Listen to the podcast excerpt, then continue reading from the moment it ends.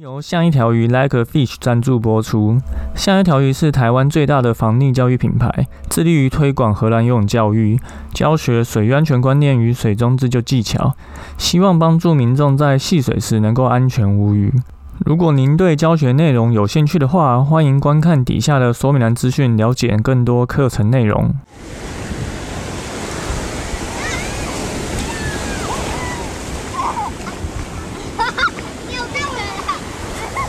现在时间下午五点钟，海水浴场关闭，请尽速从水里上来，谢谢。团，但我们之前就有发现，哎，我们 FB 为什么一直没有评论？原来是因为我之前评论都没有开，难怪呢都没有人写过任何评论呢。所以，如果大家听我们节目这么久了，如果你对于我们分享这些水域安全资讯跟防溺教育的东西很有兴趣，也觉得我们分享的不错的话，欢迎到 FB 跟我们的 Google 商家，对我们 Google 也设定了我的商家吼，你只要搜寻像一条鱼 like a fish，你就可以找到我们的粉丝团跟 Google 商家，你两边都可以帮我们留下好评，这个就是对我们最大的支持啊。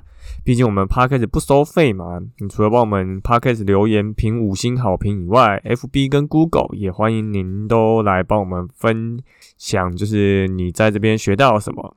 好，那本周的新闻报报一样三件事情跟大家说，第一个是游泳教练教学职涯建议分析。好，我们之前有做一份游泳教练教学职涯的调查问卷，哈，之前也有在 Podcast 节目上有提到过。那时候也有就是分享给大家，让大家可以去填。那经过了这一长段期间的问卷收集啊，我们已经达到了一百份的问卷啊，所以一百份焦哥觉得已经有一些公信力，这个数据也是比较有一些参考性的，所以就把它整理了一下资讯，然后写了一篇文章分享给大家。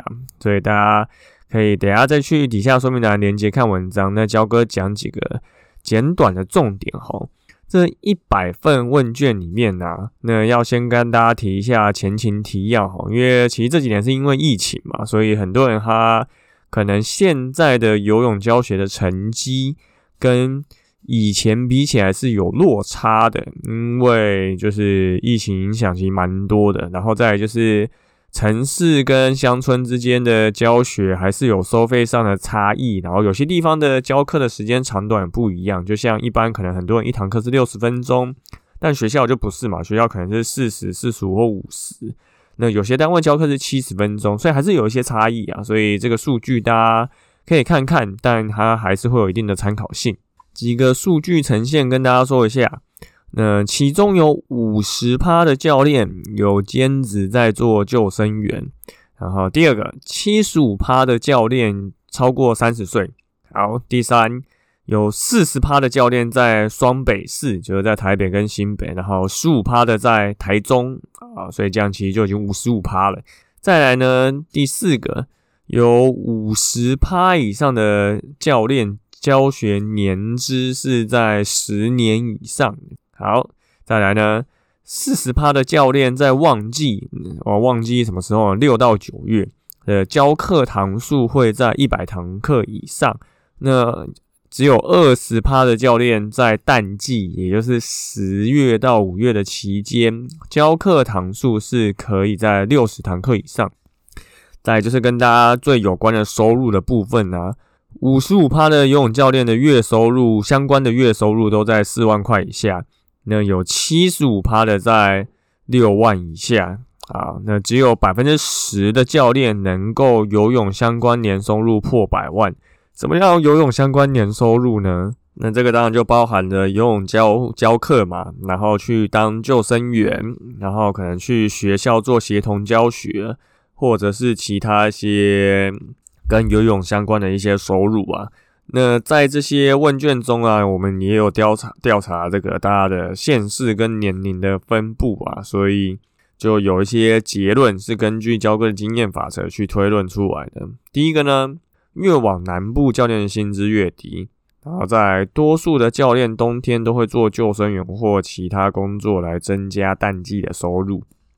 在第三个很重要的，如果你想要年收达到百万。你必须在淡季的时候也能维持每个月有八十堂的教学课量。好，所以也就是说，你整年都必须得八十堂以上啊，或是你平均就是每个月都要教到八十堂以上，才有可能达到年收百万。再来呢，花莲的教学市场比想象的大，因为花莲总共有八趴的人填写。不过呢，游泳相关的工作，多数人填写都在四万块以下。然后新竹，新竹有七趴的人填写。可是教练中位数却有八万，所以新竹看起来是个市场竞争小但含金量高的地方。然后宜兰呢，没有人写零趴，所以这可能代表宜兰的市场很大，但我不能确定啊。但没有人填写，我其实蛮意外。礁溪、宜兰、罗东一个教练都没有在一百份问卷里面，其实蛮不可思议的。因为教哥还是有遇到有来私讯问我能不能去宜兰教课的学生呢。好，然后最后就是兼职教练的期望的平均月教课量在四十到六十堂之间，那全职的话是八十到一百堂之间。好，大家如果发觉焦哥今天讲话比较慢的话，是因为讲快的时候突然就会喉咙很痒啊，想咳嗽啊，所以讲的时候突然放慢，就是。在准备要咳嗽啊，不然讲太快就咳出来。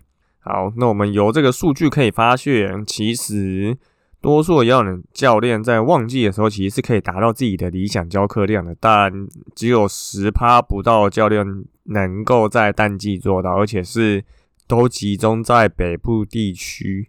所以，如果你是有想要投入游泳教练，或是你本身是游泳教练的朋友，这边焦哥就有一个结论：，就如果你想要创造更高年收入，你要如何提升你教练的个人的费用，以及维持淡静稳定的教课量，是这个游泳教练薪资是否能够稳定成长的关键。哈，那因为现在少子化嘛，加上疫情这一种黑天鹅事件，其实影响了非常多。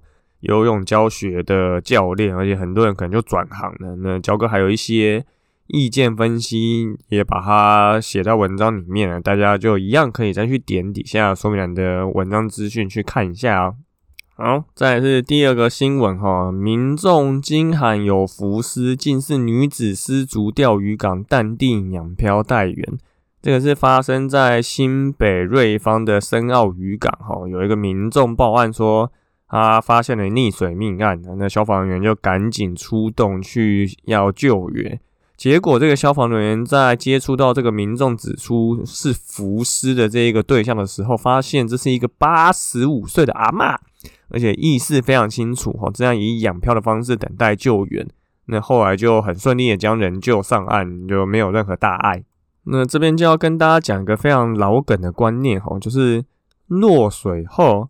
千万不要紧张。虽然这个观念你知道，我知道，多人都能知道，哎，这是不透露年纪的。但对多数的人就是做不到啊，就是没有办法能够冷静。所以呢，如果大家做不到的话，请你先去游泳池练习，不带蛙镜，意外落水。因为如果你在泳池做不到，你在溪边跟海边也不可能做得到嘛。因为你看阿妈掉到水里面，阿妈会带蛙镜吗？不会嘛？阿妈有没有穿着衣服？有嘛？所以你要在有穿着衣服、没带蛙镜的情况下掉到水里，然后可以变成仰漂。这个大家可以去试试看，好，你可以到游泳池原地跳起来，然后直接让你人自由落体掉到水里面，看看能不能先做水母漂浮起来，再转成仰漂。没有那么容易哦，这个大家真的要去试一下。那我们之前也是有一直提过啊，当我们在。水里面发生意外，然后又没有任何漂浮物可以抓的时候，我们唯一的生存机会就是保存好自己的体力，在水里面撑上够久的时间，人家可能就可以来救到你。所以，如果你养漂漂的好，其实漂个半个小时、一个小时，通常是没什么问题的哈。就像这次意外发生的阿嬷一样，那仰漂要怎么漂呢？是，当然就是你要放松嘛。我们的身体就像一个气球，所以你身体的气越多，浮力就越大，肌肉越放松，浮力也越大。那相关的操作细节，交哥以前也有就写成文章哈，然后又拍成影片，那一样都会放在底下说明栏，就大家一样。如果你想要对操作细节有兴趣的话，那就可以再去看一下了。好，这个最后是一个水域活动的资讯哦，叫做荷兰居民自力拆除公路，恢复运河，把丰富生态圈带回市中心。乔哥一直在推广这个荷兰游泳教育哈，防溺教育哈，结果在我们这个荷兰第四大城市啊，这个我不会念，就我就简称它叫 U 城市好，因为它是 U 开头。那他们去，他们有一个这个他们城市中心的运河啊，之前其实是。都是柏油路的，然后被弄成高速公路。可是后来呢，就是被改成这个运河启动，就让这边可以有很多人去玩 SUP 啊，或是游艇、观光船在这边做活动。那这条河以前其实是护城河哈，所以后来因为没有这个需求，就被改成环状高速公路。那当地的市政府后来越来越开始重视以人为本的这个治理的理念，哈，所以为了让大家能够生活的更健康，而不是汽车在这里面去制造废气呀什么之类的，所以后来就开始推动去让这个运河恢复，哈，对，这个运河恢复了之后，它不止吸引了游客，也让这边动植物的丰富性更好。其实看影片真的是非常惊人，哈。所以里面报道其实有一句话，焦哥就是非常喜欢。他讲说，城市的空间不是为了汽车的流动，而是为了人们过着自己的生活。我们在台湾吼，常常就为了生活吼，不是为了生活，我们为了生存吼，就忘了怎么生活吼。尤其是在台北啊，那最近其实交通意外非常多嘛，就台湾还上了国际媒体，被说是这个。行人地狱啊啊！如果路上交通没有办法办到，那水上活动是不是应该可以让它更蓬勃发展一点呢？可是我们都知道嘛，如果大家有长期听我们的 podcast 的话，就会知道，其实台湾就是一个就是水域解严的先进国家，不，水域戒严的先进国家。你可能你想要在大湖公园划船啊，不行；你想要去东山河划船啊，不行。